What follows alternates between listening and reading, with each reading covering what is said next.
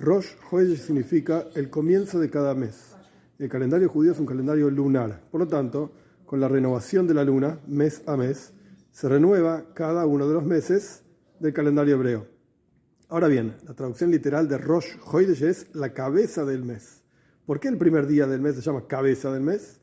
Porque así como la cabeza del cuerpo contiene la vitalidad y la energía de cada uno de los miembros del cuerpo y proyecta esa energía a cada uno de los miembros del cuerpo, de la misma manera, el primer día de cada mes hebreo tiene y contiene la energía de todos los días de ese mes y proyecta la energía de cada uno de esos días a cada uno de esos días justamente.